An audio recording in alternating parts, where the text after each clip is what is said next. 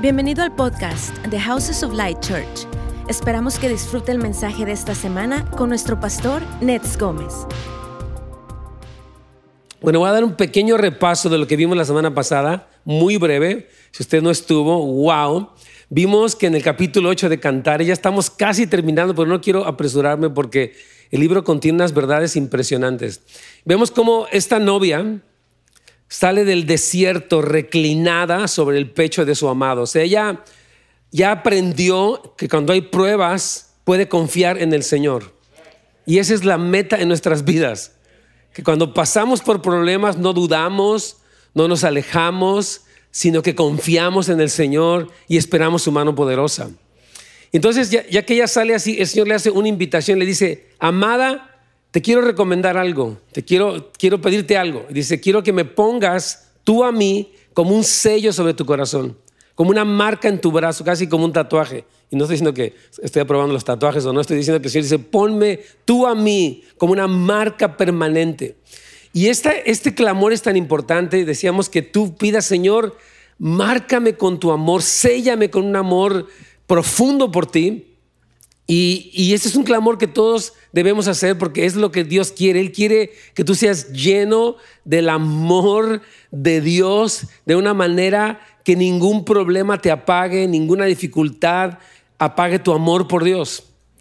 las cosas en el mundo están poniendo difíciles, pero nosotros los que estamos sellados con su amor vamos a permanecer en victoria, apasionados, firmes, fieles hasta el final.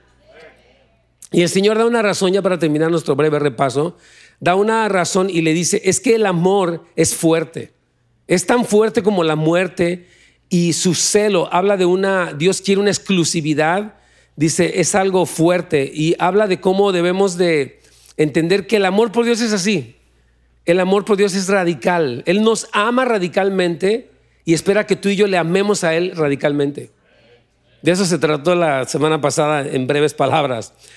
Ahora, vamos a ver aquí un poquito, a comenzar el segmento del capítulo 8, versículo 8 al 14, que ya es el final, ya, final de Cantares. Tenemos unos temas muy interesantes, por cierto, para después. Estamos contentos de eso que viene.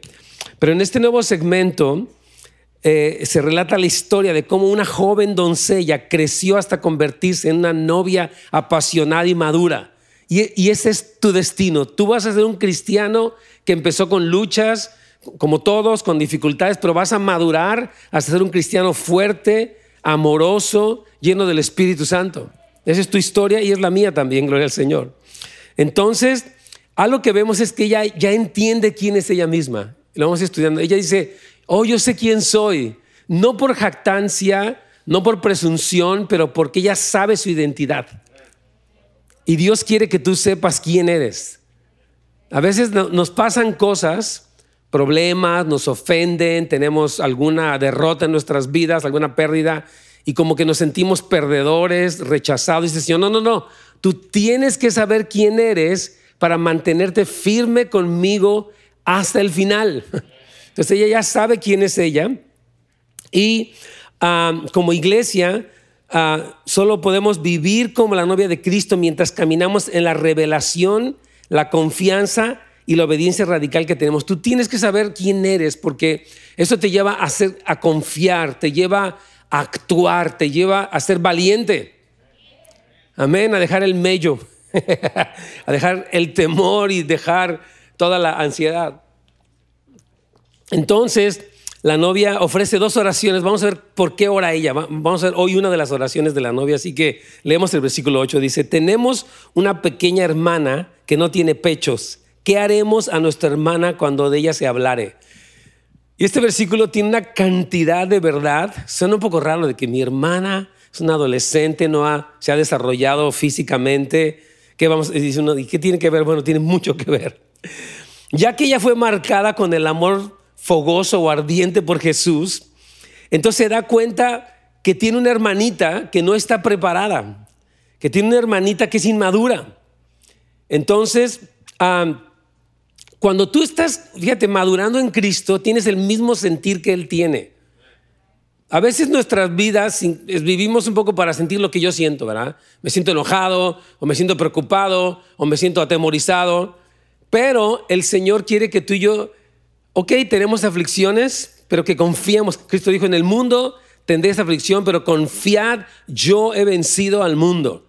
Eso fue lo que dijo Jesucristo. Entonces, Él está diciendo esto. Ahora es tiempo de que ya te unas con mi sentir. ¿Cómo me siento yo?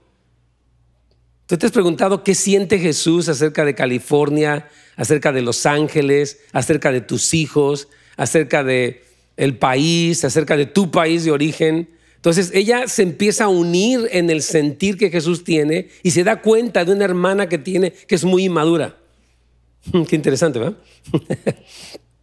Entonces, cuando tú te das cuenta de otras personas que están sin crecimiento, lo que haces es unirte con el Señor para ayudar a los perdidos e inmaduros. Amén. Nuestra tendencia a veces humana es que cuando alguien es muy lento para algo nos cae gordo. Apúrate, le decimos, ¿verdad? o cuando alguien no madura, decir, es el colmo, ya son tantos años y no agarras la onda ya. Ten piedad, ¿no? ¿Alguien, ¿Alguien se ha desesperado con alguien que le ha costado trabajo crecer? Yo les confieso mi pecado. Me he desesperado, sí, la verdad. Pero lo que ella hace no es frustrarse con esa persona inmadura, sino es decir, ¿qué vamos a hacer? Fíjate, se une con Jesús, ¿qué vamos a hacer tú y yo por esta hermanita que tenemos que es un poquito inmadura o muy inmadurita, con cariño? Entonces, ah, el que tú y yo podamos darnos cuenta de la inmadurez emocional de alguien o este, inmadurez espiritual, es la obra del Espíritu Santo. El Señor te dice, quiero que observes cosas que están pasando en la iglesia tuya o en la iglesia en general, no para que las critiques. Es fácil criticar. ¿A poco no? No es que a esta iglesia le falte esto, o este pastor le falte esto, o este líder le falte esto. Pero el punto no es criticar, es qué vas a hacer junto con Jesús para ayudar a esa persona.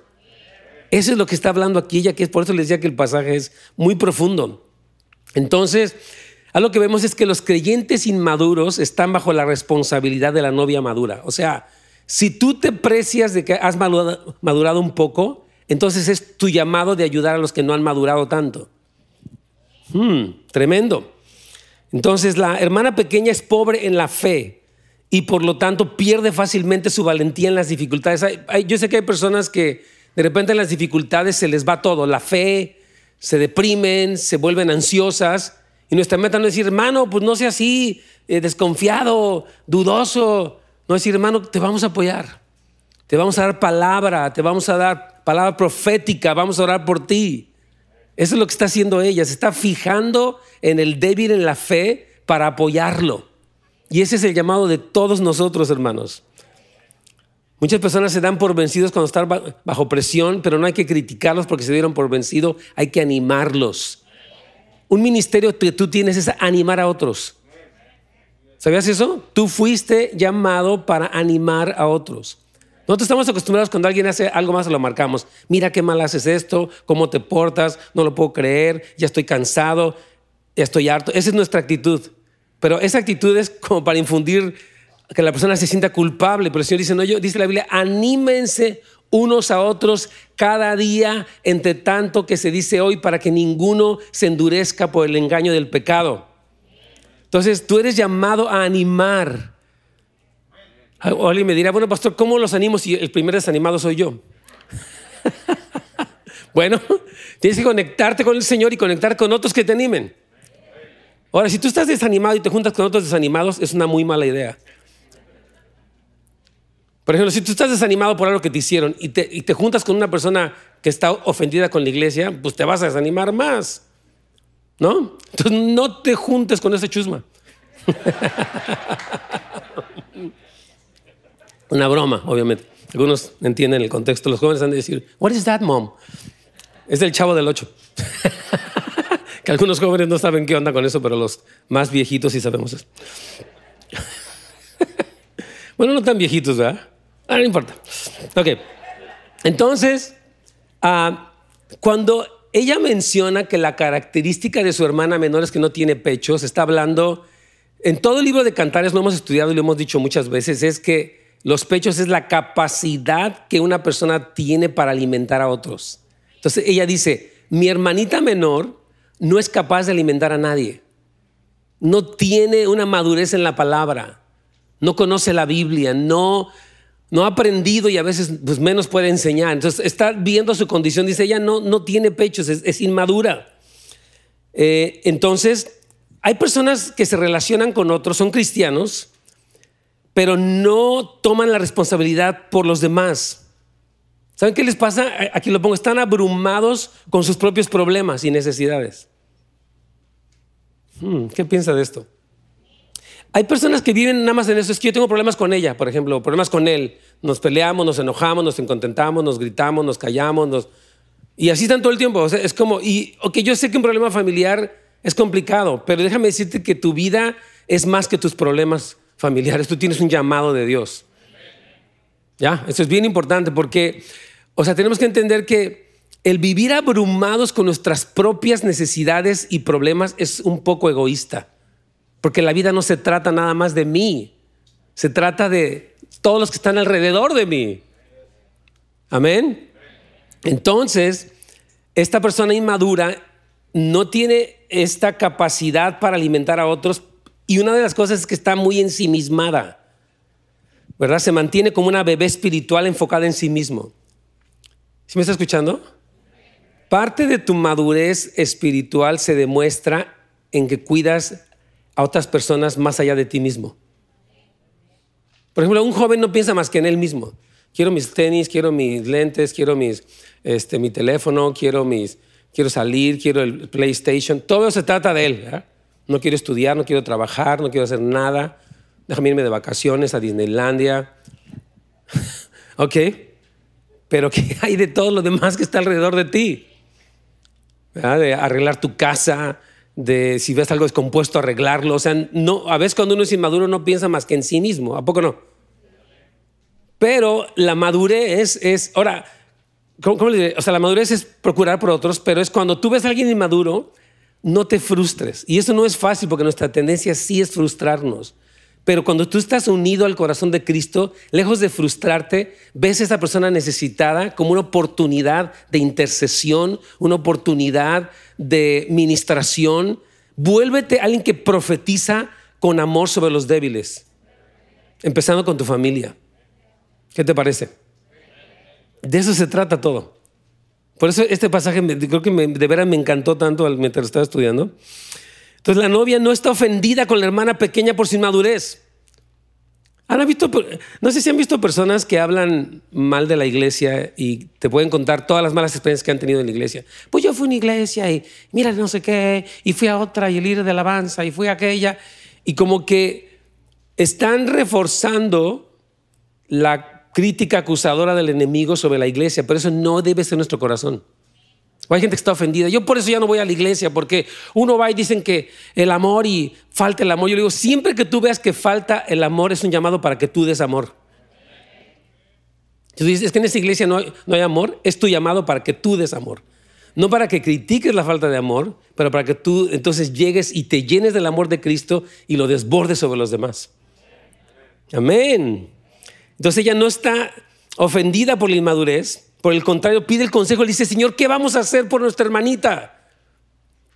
Qué, hermosa pregunta, ¿verdad? ¿Qué vamos a hacer por nuestra hermana menor? Qué, tremendo, hermanos. De veras que es un llamado. Siento muy del Espíritu Santo esta, esta palabra para nosotros. Vamos a la página 2. Dice, ¿cómo podemos ayudarla a madurar? Está pensando, ¿qué hacemos, Señor? A él me preguntaba una hermana que viene de, de Honduras, hermana Gaby, me estaba diciendo, ¿cómo ve la situación de la iglesia en Los Ángeles? Ah, qué piensa. Y mientras en mi mente empezaba a considerar las cosas, yo le decía, la verdad por una parte no estoy enterado de todo lo que está pasando en el espíritu, para serle sincero, a, nivel espiritual, o sea, en, espíritu, en Los Ángeles, ah, y no puedo hablar por toda la iglesia porque no la conozco, pero sí creo que Dios está despertando ministerios e intercesión para despertar con amor a la novia y que esté preparada para la gran cosecha. Entonces le digo, yo creo que eso sí va a suceder. Me dice, wow, qué bueno. Le digo, sí, claro que sí son buenas noticias. Entonces, ese es el corazón de un padre espiritual. Yo estaba leyendo esta mañana este, Tesalonicenses y Pablo dice que, Pablo dice, yo he sido para ustedes como una nodriza, como una mamá que alimenta a su bebé, que amamanta a su bebé. Dice, yo como un padre los he cuidado. Pablo cuando ve una persona débil e inmadura, él dice, yo quiero ayudarte, no que sea codependiente, pero quiero impulsar tu crecimiento. Pablo ora por los creyentes que estaban débiles. Es más, de repente regaña a los Gálatas porque dice, ¿quién los fascinó para oír estas cosas? A los colosenses les dice que les habla bien fuerte acerca de lo que estaban tratando de judaizarlos y Pablo tenía un corazón por los débiles, tenía un amor por ellos. Y así debemos ser nosotros, padres y madres espirituales de otros. Ese, es el llamado que tenemos, queridos hermanos. Amén. Sí, se me hace tremendo. Porque mire, algo, algo que nos puede pasar es esto. hay como varios niveles. Uno es el que tiene luchas y está apenas como sobreviviendo y te animamos a que vayas más allá que eso. Otro es la persona que dice, yo quiero amar a Dios, quiero buscarlo y es entre Dios y yo y Dios me dijo y, ok, está padre, pero no debemos estar satisfechos solamente con que nosotros estemos en fuego para Dios, sino que otros también estén en fuego para Dios. Eso es un llamado súper importante, Señor. Y tú tienes que orar, yo les decía, y se los he dicho cada semana, oren y contiendan por sus hijos. Yo quiero animar, por ejemplo, este evento, eh, este Awaken, que está haciendo el ministerio de Holy 58, tu ministerio de jóvenes. Ore por ellos. Tal usted diga, yo no tengo ningún joven, nadie va a ir. Interceda. Estamos esperando por lo menos 150 jóvenes que estén en este evento, que estén martes a viernes recibiendo impartición, palabra profética, eh, confirmaciones de su llamado, este, va a ser tremendo. Entonces, ore por ellos, hermanos. Tenemos que ser los que contienden por la siguiente generación. Es lo que veíamos ayer en el evento de, de, este Promise Keepers. De veras que ser valientes, hermanos, es un llamado para esta hora por nosotros, pero por causa de los que vienen detrás de nosotros. Mike cuenta una experiencia, Mike Bickle cuenta una experiencia que él tuvo. Dice que él era pastor de una iglesia de 500 miembros. Y le dijo, Señor, yo la verdad ya no quiero más gente. Así, así es Mike. Porque la verdad yo quiero como estar contigo, yo, yo quiero buscarte, quiero, no quiero ser tan distraído por más problemas de la gente. Y el Señor le dijo, Mike, quiero que leas Josué. Y ahí está Josué 1, 2, y le dijo, mi siervo Moisés ha muerto, ahora levántate y pasa este Jordán, tú y todo este pueblo. No se trataba de que Josué entrara solo a la tierra, es que él entrara con más gente a la tierra prometida. Entonces no nada más que tú camines en victoria, es que tú entres con el pueblo que te rodea, tu familia, otros creyentes, a esa tierra prometida. Amén. Ese es nuestro llamado. Entonces el Señor nos dice, bueno, ok, tú quieres tener victoria, qué bueno. Ahora, ¿dónde están tus hermanos? ¿Cómo está tu hermanita menor? ¿Ya te fijaste en aquella persona que no puede, que tiene luchas, que le cuesta trabajo, que se da por vencida a las primeras cosas? Ahora sí que al primer hervor ya está derritiéndose. Entonces, ¿qué, has hecho por ella? Entonces, hay, hay un llamado que el Señor nos hace para fijarnos en los que están alrededor de nosotros. Amén. Entonces, la pregunta de qué haremos por nuestra hermana menor es una pregunta muy importante. ¿Qué vas a hacer por la gente inmadura que está alrededor de ti? Y quiero poner un ejemplo específico en una familia. A veces en la pareja, ¿cuántos aquí son casados? ¿Cuántos vinieron hoy con su pareja, con su esposa? Su esposa? Ok, vientos, qué padre, estás bien acompañado. Bueno, te voy a explicar algo. Tú puedes percibir a veces que tu pareja es menos madura que tú. Algunos pueden darse cuenta, ¿sabes que mi pareja no le gusta orar? No le gusta leer la Biblia. A veces lo traigo arrastrando. No hay nadie así aquí, pero algunas personas piensan así en otros lugares. ¿Ok? Entonces, o tal vez tus hijos son de repente así que los tienes que casi sobornar de que mira, al final te voy a llevar, te voy a comprar un trip, una hamburguesa triple y vamos a ir después por un helado y después te va a llevar a los, no sé, así, y, y, ok, ¿no? pero nuestra meta, hermanos queridos, es como preguntarle, Señor, ¿qué voy a hacer por esta persona? No, no es suficiente que te enojes con ella, amén, ni que te quejes de ella, sino que le preguntes, Señor, ¿qué hago con esta persona? ¿Cuál es tu sentir por mi hermano, por mi pariente, por esta persona que anda hasta pensando que él es de otro sexo y cosas así? ¿Qué vas a hacer por él? Bueno, pregúntale a Jesús. Amén. Pídele, Señor, dame palabra cada día fresca. A veces es que no digas nada. Amén. Hay personas que de repente son muy insistentes, ¿verdad? Y, y como que cansan. Entonces debes de saber hablar y también callar. Hermanas, ¿cuántas dicen amén? la verdad, a veces es bueno hablar, pero que el Señor te dice, no, no digas nada. A mí me estaba contando la hermana Nelly que ellas están evangelizando tres veces a la semana, dos horas cada, uno de los días. Y me decía que ella se para en una esquina con unos letreros y decía que venía una homeless, una, una señora, en su bicicleta. Dice que la han visto pasar y que, mientras ella venía dijo, Señor, ¿qué quieres que le diga? Porque a veces uno piensa, pues tengo que predicarle todo Mateo 5 a la señora. ¿no? Dijo que le dice, nada más dile que yo la amo y que tú también la amas. Y dice que se paró esperando que cruzara el alto y le dijo, hey, what's your name? Y dijo, ah, my name is Susie. Dice, hey, Susie, I want to tell you something. You tienes 21 segundos a veces para en lo que se cambia la luz. Y dice, quiero decirte que Jesús te ama y yo también te amo. Y dice que Susie se le quedó viendo y se puso a llorar. De verdad, y la abrazó. Y a veces puede ser algo sencillo, no tiene que ser un sermón enorme. Pero cuando le pedimos al Señor, cuando nos asociamos con Él, para trabajar junto con Él en lo que Él quiere hacer aún en los más inmaduros, cosas poderosas ocurren. Únete con Cristo en lo que Él quiere hacer por tu pareja, por tus hijos, sin utilizar tu presión o tu frustración. Amén. Súper importante. Entonces aquí les pongo al final el párrafo H. Muchos creyentes olvidan asociarse con Jesús al tomar responsabilidad por otros. O sea, piensan que ellos tienen que hacerlo. Yo te voy a cambiar. Yo te voy a dejar unos versículos ahí en tu malmohada, en el baño, en todos lados, en la cocina, te voy a poner un versículo así grande, arrepentidos o pereceréis. Y le dejan así algunas señales, ¿no? Un libro que habla del infierno ahí junto a la taza para que, a ver si al darse vuelta lo agarra y este le cae el 20, aunque sea de rebote. Entonces, ¿Sabes qué pasa cuando alguien hace algo así? Es que cansa. Tu insistencia, tu presión desespera. Hermanas, easy, ¿ok? tranquilas, tranquilas. No es que tú no eres el Espíritu Santo. Tú ayudas en la obra que el Espíritu Santo va a hacer en ellos, pero tú no eres la encargada de hacerle entender. Ahora sí que la letra con sangre entra, ¿no? Tranquila, hermana. No, no, no.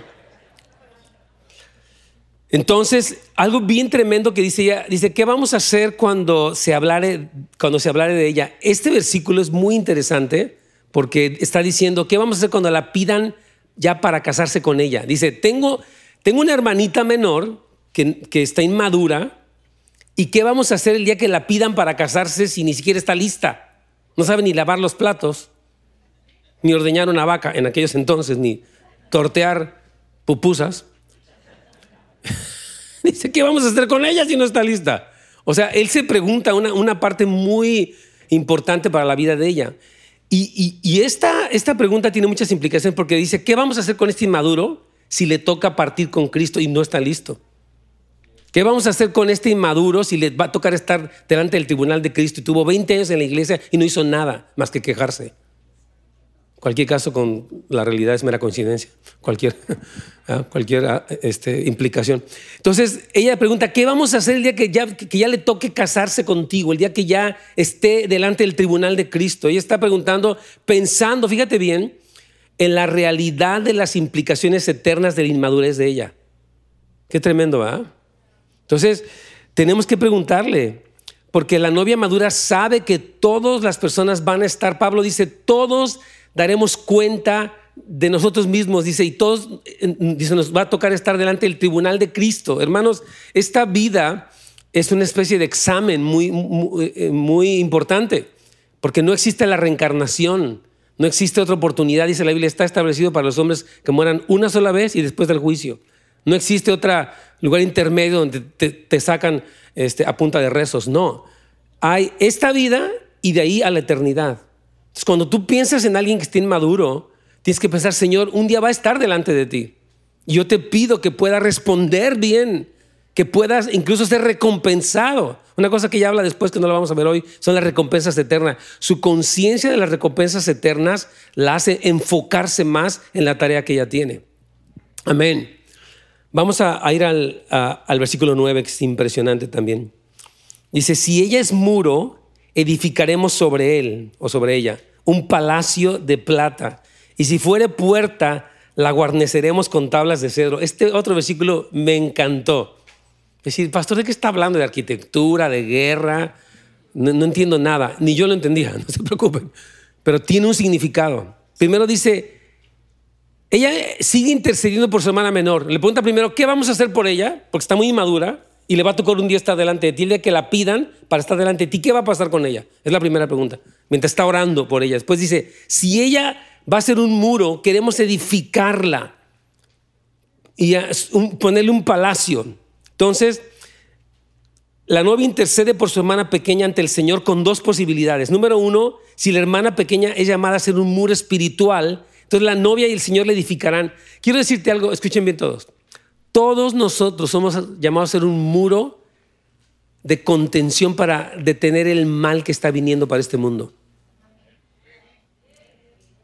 Entonces dice, la hermana pequeña fue traída de Guatemala, de Nicaragua, de Costa Rica, para hacer un muro para detener el mal en California. Entonces, si ella va a ser muro, queremos edificarla para que sepa cómo detener, porque mire, las murallas protegían a las ciudades de los ejércitos guerreros, o sea, de los ejércitos que querían destruirlos, de los enemigos.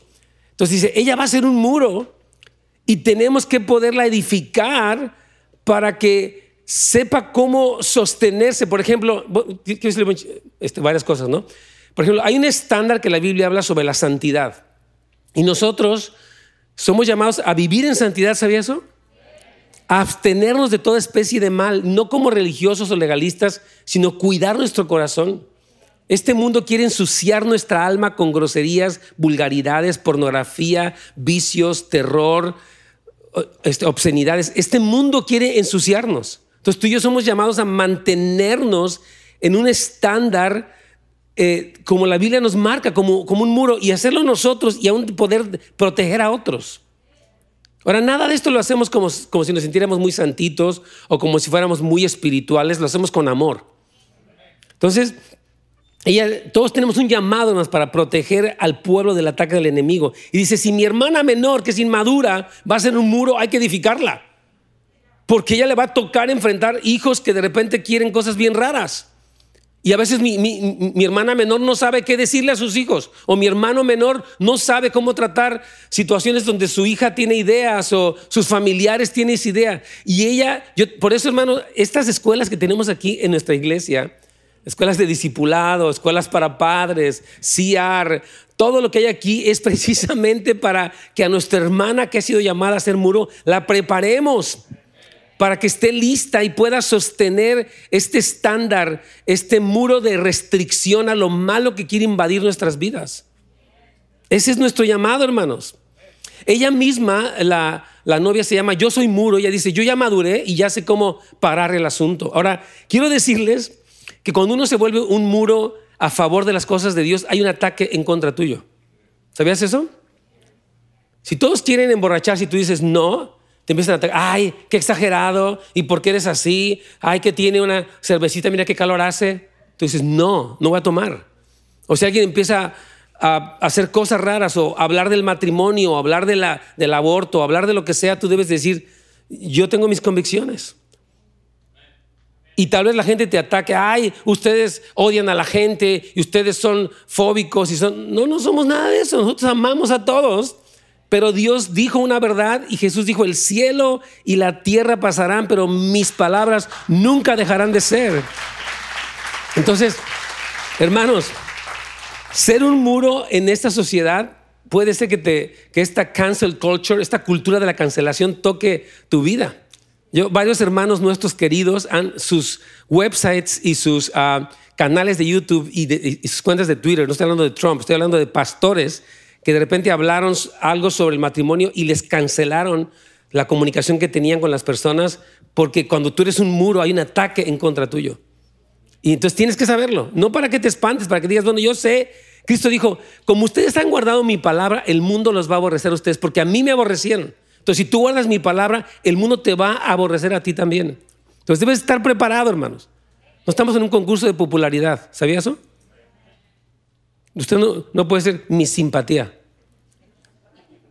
Sí, hermana, tiene que escoger a quién le va a quedar mal, o al Señor o a la gente. A veces no puedes quedarle bien a todos. Cuando tú vas a caminar con Dios, va a haber, cuando tú eres un muro, y no hablo de un muro en el sentido de que eres terco, sino de, que eres firme y de que proteges, vas a recibir un contraataque y debes de decir, Señor, no me afecta, no me ofendo. Yo he visto que, personas de repente entran como en discusiones con sus familiares o incluso en Facebook, ¿no? Dicen cosas, tú los contraatacas. No, no, no, por favor, no entres en eso. Respóndele al que quiera con una actitud sincera saber porque tú le quieres enseñar, pero para ganar un pleito, una discusión, no te metas en eso. Pablo le dice a Timoteo, no entres en continas de viejas. Así lo dice el versículo. El versículo dice así, se los, voy a se los puedo leer. Entonces no, no, te metas en esos rollos de viejas chismosas. Así Pablo. Lo dice. Nuevo Testamento. Dicho hace 20 siglos, por cierto. Entonces, nuestra hermana menor, yo, yo a veces pienso en la iglesia, en los pastores, digo, Señor, cada pastor es llamado a ser un muro. Está, mire, hermanos, vivimos en Los Ángeles, California. ¿Se ha dado cuenta de eso? No sé si ya se había dado cuenta de eso. Pero esta ciudad, todo este ambiente espiritual es tremendo. Las leyes, las modas. Y nosotros decimos, ok, yo no soy anticuado ni soy aburrido, pero soy cristiano. Y creo lo que la Biblia dice. Y tal vez las universidades nos tilden de que, ay, critican, es decir, no importa lo que digan los expertos o los científicos, lo respetamos y honramos la ciencia en lo que es honorable, pero también Pablo habla de lo que se llama la falsamente llamada ciencia, que es una idea equivocada de que la ciencia que contradice a Dios puede ser científica. Si contradice a Dios, está mal, no, es acertada porque dice la Biblia, dice el necio en su corazón, no hay Dios. Entonces, otra cosa que ella es llamada a hacer es una puerta espiritual. Dice, si es puerta, queremos recubrirla con tablas de cedro. Esto está increíble. Porque mientras que somos llamados a hacer un muro, también somos llamados a hacer una puerta para la gracia de Dios, la salvación de Dios, el llamado de Dios. O sea, no somos herméticos. Sabemos qué resistimos y qué permitimos. ¿Sabía usted eso? Se tiene que saber que hay cosas que digo no, pero hay cosas que digo sí porque, porque es parte de la gracia de la obra de Dios. Entonces, cuando somos puerta, le damos acceso a la gracia y a la salvación para otros como intercesores, evangelistas, maestros o apóstoles. Esto me encanta. Un intercesor, hermano, de los, de los que están aquí trabajando como misioneros de tiempo completo y los que sirven en cualquier capacidad en esta casa de oración, ah, están, son puertas. Señor, te pedimos que traigas sanidad, te pedimos que traigas salvación. Te pedimos en este evento de One Delay, muévete Señor, que hay una convicción de tu espíritu. Estamos hablando diario por eso. Entonces nos convertimos en una puerta para que la bendición de Dios llegue. O si tú eres un evangelista, te conviertes en una puerta para que otros entren al reino. Si tú eres un maestro, te conviertes en alguien que está preparando. Aquí hay varios maestros. Aquí está Alberto y todo, todo el equipo de la Escuela de Discipulado de Houses of Light, que son, son puertas para el aprendizaje. Entonces dice, si mi hermana menor va a ser puerta, hay que edificarla, hermano. Tú fuiste llamado a ser una puerta también, ¿me oíste bien? Y por eso debes de prepararte. Queremos recubrirte de tablas de cedro que huelen a la fragancia de Cristo para que seas utilizado poderosamente en el reino de Dios. Así es, hermano. Yo quiero que sepan esto. Todos ustedes tienen un llamado. Diga conmigo, yo tengo un llamado. En mi familia, y en el reino de Dios y en la iglesia. Amén. Hermanos, e, es que esto es bien importante porque eh, ella está diciendo, mi hermana menor es una puerta y hay que entonces arreglarla bien. Porque hay, hay cristianos que de repente se convierten en cristianos muy legalistas. ¿Me entiende? O sea, no, no saben abrir la puerta. Entonces tenemos que prepararlos para que sepan Mire, hay mucho engaño en este mundo, entonces tenemos que saber, Señor, ¿cómo puedo yo ah, recibir las cosas tuyas, pero no ser demasiado abierto? Por ejemplo, hay enseñanzas falsas. Lo que se llama la, la, este, la gracia extrema. De, a la gente habla de que la gracia te permite hacer lo que tú quieras y eso es, no puedes abrir la puerta a eso. Tienes que cerrar la puerta a enseñanzas falsas, pero abrir tu corazón a enseñanzas verdaderas. ¿Cómo lo haces? Estudia la Biblia. Porque esa Biblia te va a dar, tu Biblia, la que tienes ahí, te va a dar discernimiento para saber qué abrir la puerta y qué cerrar, cosa cerrar la puerta para eso. Amén. Entonces, fíjate, aquí me encanta lo que decimos. Los intercesores, al final de la página 2, casi la 3, dice, abren puertas de oportunidad para otros. Los evangelistas abren la puerta para, los para que los no creyentes vengan al reino. Los maestros abren la puerta a creyentes para ir más profundo en Dios. Los apóstoles abren puertas a regiones enteras para nuevas iniciativas de Dios. Esto es increíblemente hermoso. Quiero dar dos ejemplos rápidos, si me permiten. Número uno, comento de la hermana Nelly, porque ella me estaba diciendo que esta semana también vieron a un joven. Entonces ellas traían un letrero de esos que ella dice, el Señor te ama y todo eso. Y cuando este joven lo vio, dice que le dio una convicción que dijo, yo soy lo peor, soy horrible, yo no he hecho nada. Y le dijo, que el Espíritu Santo le dijo, no, dile que no hable así de sí mismo. Y le empezó a hablar y dice que este joven quería suicidarse, estaba en una depresión, dice, todo me ha fallado, este, todo lo he hecho mal, mi vida es un desastre. Dice que ella, sintió del Espíritu Santo afirmarlo. Y dice que en un momento, ella es una señora, mamá de sus hijos y todo, y dijo, el Espíritu Santo le dijo, abrázalo. Y a veces es raro abrazar, a una persona en la calle, es como que es como lo voy a abrazar, ¿verdad? Es que el Espíritu Santo dice, abraza. Y cuando ella lo abrazó, dice que el muchacho se puso a llorar y recargó su cabeza en el hombro de ella como un hijo. Y llore y llore y llore, porque esta hermana evangelista está abriendo la puerta para que este joven sea salvo y para que sea librado del suicidio. Satanás quiere llevar a la gente a que se suicide, ¿sabía eso? Cristo viene a dar vida en abundancia, pero Satanás quiere que tú te suicides, que te odies, que te enojes, que te frustres, que tengas miedo, eh, que pienses en la muerte. Eso es Satanás. Pero Cristo viene a dar vida y a darle en abundancia. Y los evangelistas ministran esta vida de Dios a los que están en este camino de muerte. Qué tremendo. Entonces todos somos esas puertas y por eso tenemos que ser edificados. Amén.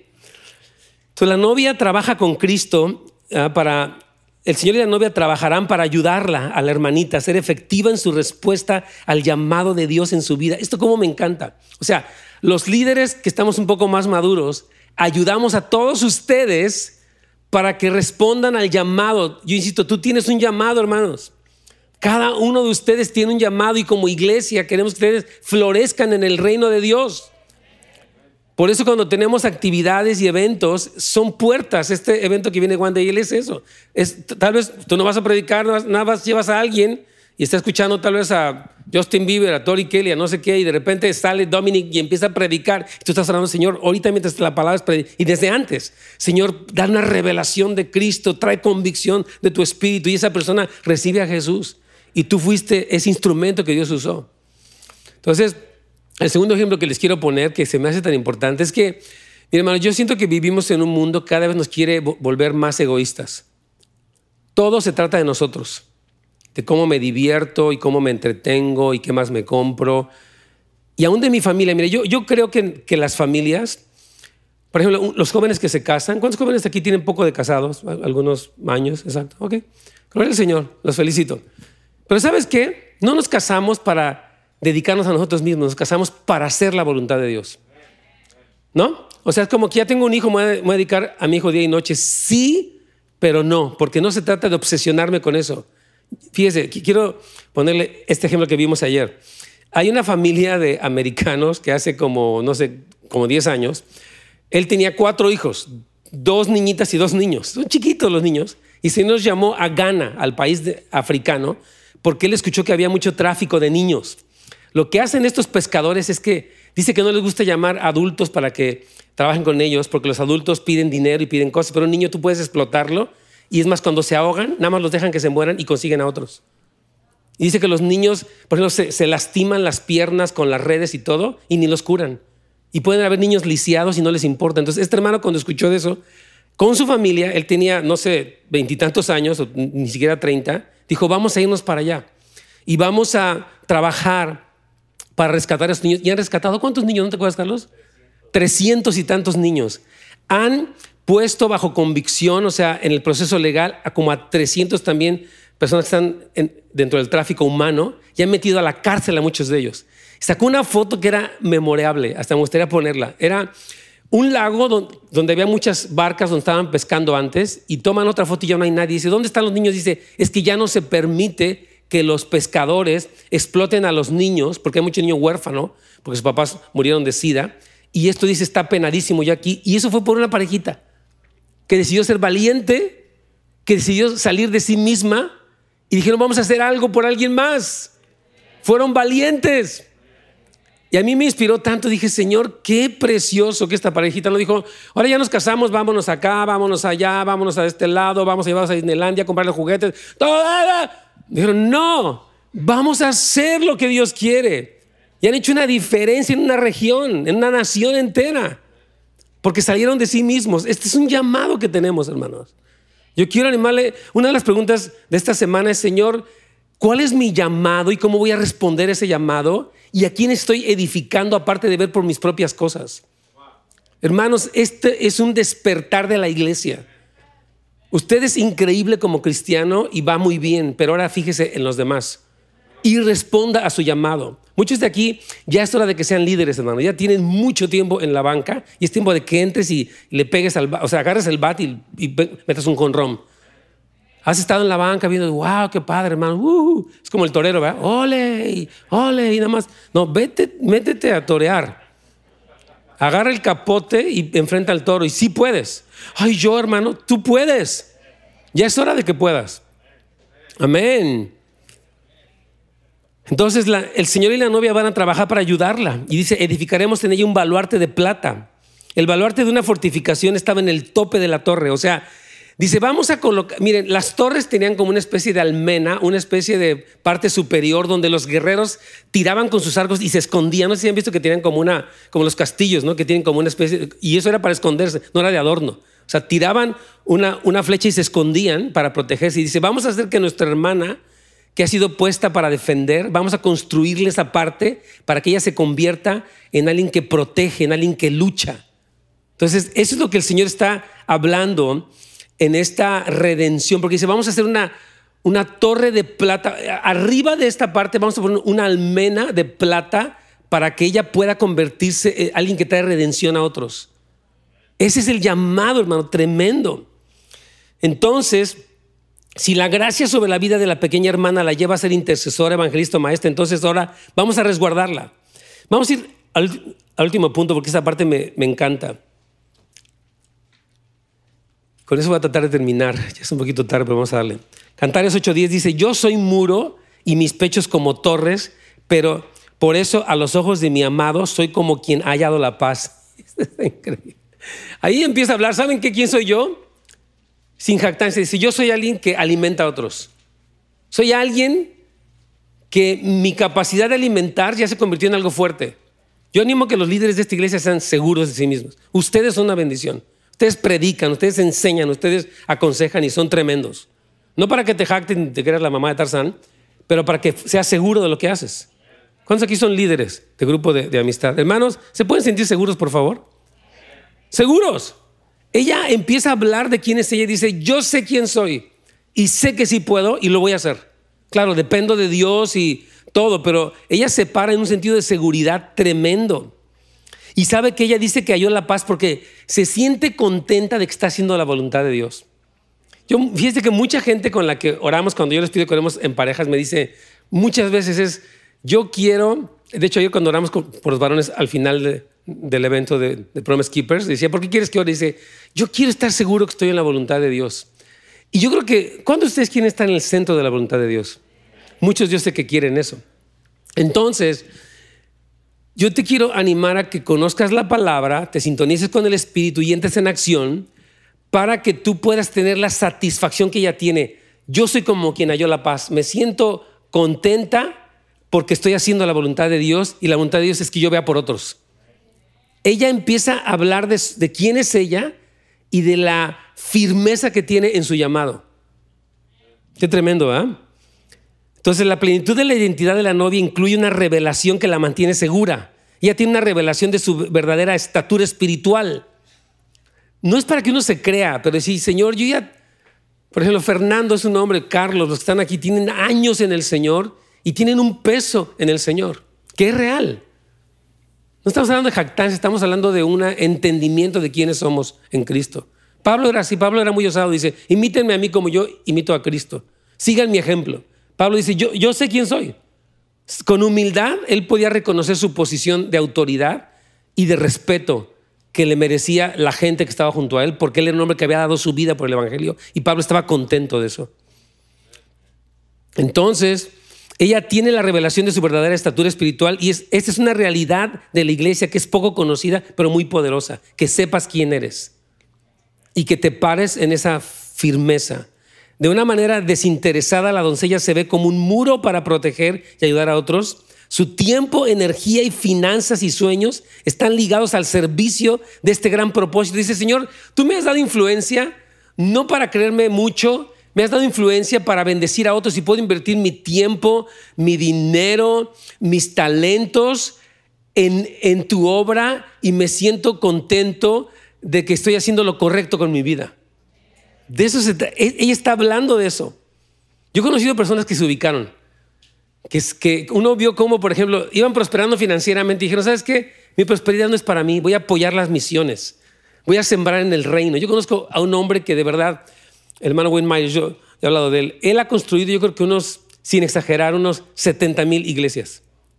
Eh, de verdad, es un hombre que Dios le dijo, tú vas a apoyar en las iglesias y las iglesias en toda Latinoamérica son, ustedes saben, de ladrillo y le echan su colado de concreto y todo.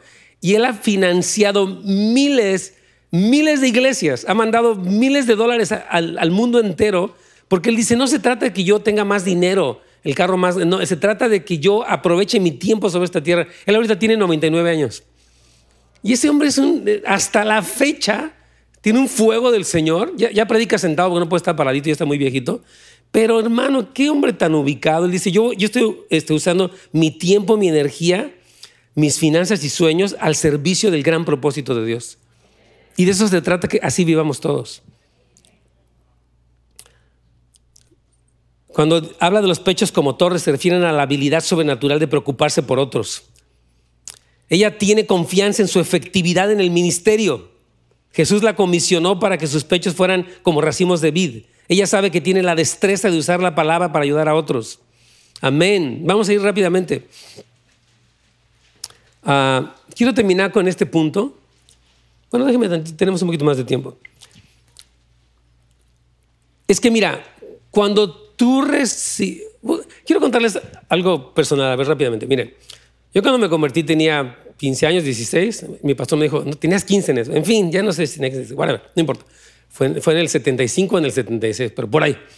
Se me acaba de decir, no, yo te conocí, tenías 15, me acuerdo bien que hasta te dije. Dije, ok, me, acaba de decir mi pastor. Ok, yo tenía 15 años y me acuerdo que yo no sabía qué onda de mi vida. Yo estaba muy desconcertado, vivía muy confundido. Eh, no sabía quién era, me sentía traumado, me sentía amargado, atemor, todo, todo así, hecho pedazos. Así, usted me veía el perfecto adolescente en crisis. Así era yo, el perfecto, de veras, así quería morirme, me odiaba a mí mismo, I hate my life, todo eso, todo eso lo decía yo. Pero el Señor me salvó por su misericordia, de verdad yo no me merecía nada, pero el Señor me rescató. Y lo primero que el Señor me dijo, sentí es, haz lo que te venga a la mano, que te piden que barras ahí barre. Que te piden que muevas las sillas, las mueves. Que te piden que toques la guitarra, aprende. Que te piden que enseñes, pues eres tartamudo, a ver cómo le haces. Así, la verdad, porque era como un deseo de servir a Dios. Y después de haber servido por 23 años en esta iglesia en México que se llama Apoyo e Integración para la Familia, que mi, pastor está pastoreando actualmente allí, este, eh, yo como que finalmente Dios me dijo, Nets, tú vas a ser pastor. Yo no quería ser pastor, se los confieso. No, no tenía el interés, no me sentía capaz. No, sí tenía, creo que tenía el interés, pero me sentía muy incapaz. Cuando Dios me trajo aquí, me dijo, Nets, tú eres pastor. Y es más, te van a llamar pastor. Yo dije, no me llame pastor, por favor. Yo me, de verdad. Pero me di cuenta poco a poco, fíjate, hay gente que dice, yo voy a hacer las cosas que sienta. Pero no es hacer las cosas que sientas, es las cosas que Dios te dice que hagas, aunque no lo sientas. ¿Me están oyendo? Porque si yo me hubiera dejado llevar por lo que sienta, yo no estaría aquí. Porque a mí no me gustaba hablar en público. ¿Me está oyendo? Me daba miedo, terror pararme frente a personas. Pero no lo hice porque yo era mi fascinación, era porque Dios me decía, Nets, haz eso, llena ese espacio. Al hacer eso descubrí mi lugar y ahora estoy aquí y estoy muy contento. Agradezco al Señor que hace 22 años me trajo de México y me permitió pastorear y yo creo que yo nací para esto. No lo digo por jactancia, pero es mi llama. Lo disfruto. De veras, no, tenía que pagarme ni un centavo de nada. Lo haría gratis por siempre. Nada más que hay que pagar la renta. bueno, exacto. No, y no lo digo por jactancia, pero es que es el llamado. Entonces, tú tienes que ser una persona así.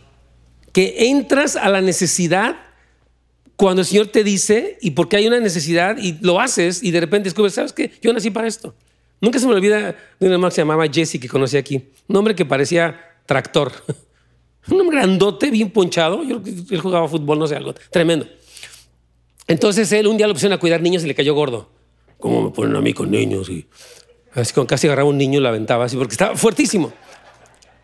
Es tremendo. Este, este brother era así un oso, así un refrigerador. En serio. Pero él dijo, me pusieron a cuidar niños. ¿Y sabe qué? Él amó ese ministerio. Era su vida. Al principio fue por obligación, pero después fue por pasión. Y él tiene, se metió a eso y amó eso y se entregó, hizo una cosa tremenda porque respondió. O sea, tu meta es eh, responder a los llamados y ahí tú vas a encontrar cuál es exactamente. Pero si tú no haces nada, ¿cómo lo vas a descubrir? Porque nunca, quisiste hacer nada. Ay, eso no. Ay, el otro no. Ay, yo no voy. Yo no cuido niños. Ay, yo no voy a para traer gente. Yo, yo no voy a orar. Entonces, ¿qué vas a hacer? No, pues cuando sienta, pues no vas a sentir, ¿sabes qué vas a sentir? Deseos de dormirte y de comer. Porque es lo que sentimos todos. Quiero siestas y quiero comida y entretenimiento. Entonces no es lo que sienta, es que voy a responder a lo que Dios me dice y ahí voy a encontrar mi llamado y va a ser tremendo, hermanos. Vamos a ponernos de pie, vamos a orar, por favor. Amén. aquí digo en el último párrafo, dice, la doncella quedó en paz con el diseño de Dios para su vida, sabiendo que ella vive para unirse a Jesús. ¿Cuántos quieren estar en paz con el diseño de Dios para tu vida?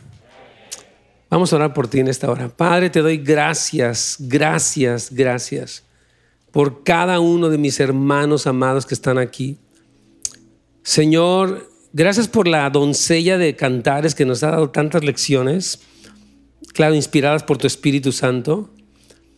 Y queremos pedirte por nuestra hermana pequeña, por aquellos que no han madurado todavía, aún por aquellos que son incrédulos Padre, no queremos desesperarnos, ni frustrarnos, ni regañarlos. Queremos animarlos y queremos preguntarte, ¿qué hacemos con ellos? Yo te pido porque cada persona que en casa vive en un yugo desigual, te pregunte, Señor, ¿qué voy a hacer por mi hermano menor, mi hermana menor? Padre, yo te pido que también nos despiertes ah, para hacer esos muros y que nos prestemos para ser edificados y funcionar en esta era como un muro de contención contra todo lo que quiere destruirnos, corrompernos, atarnos, enviciarnos. Señor, danos fortaleza y sigue usando los ministerios de capacitación de Houses of Light para que sigan haciendo este trabajo, Señor. Padre, yo te pido que aún por Awaken, Señor, bendice este ah, esfuerzo de los jóvenes para poder capacitar a los jóvenes en la música, en los medios masivos, para ser líderes en sus escuelas. Levanta jóvenes que son líderes en sus escuelas. Padre, líderes en tu reino, líderes para lo bueno, Padre. Te pedimos, oh Señor, que podamos todos descubrir nuestro llamado. Oro por cada persona que está aquí que dice, Señor, yo quiero, yo quiero saber mi llamado, yo, yo quiero caminar en esa, llegar al final de mi vida, cuando me pidas ya para casarme contigo, cuando ya sea el tiempo final, contento, satisfecho de que he hecho la voluntad de Dios, Señor. Guía a mis hermanos, revélales tu plan en el nombre de Cristo Jesús, Señor. Te lo pedimos. Gracias por sintonizarnos.